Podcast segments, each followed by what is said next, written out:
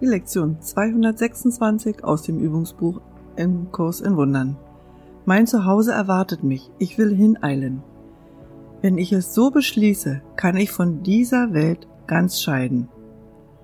Es ist nicht der Tod, der dies ermöglicht, sondern eine Geistesänderung über Sinn und Zweck der Welt.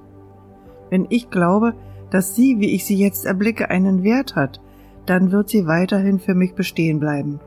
Doch wenn ich keinen Wert in der Welt erblicke, wie ich sie sehe, nichts, was ich für mich behalten oder suchen möchte als ein Ziel, dann wird sie von mir scheiden.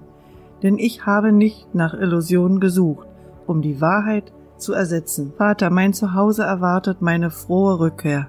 Deine Arme sind offen und ich höre deine Stimme. Was brauche ich an einem Ort eitler Verlangen und zerschlagener Träume zu verweilen, wenn der Himmel so leicht mein sein kann.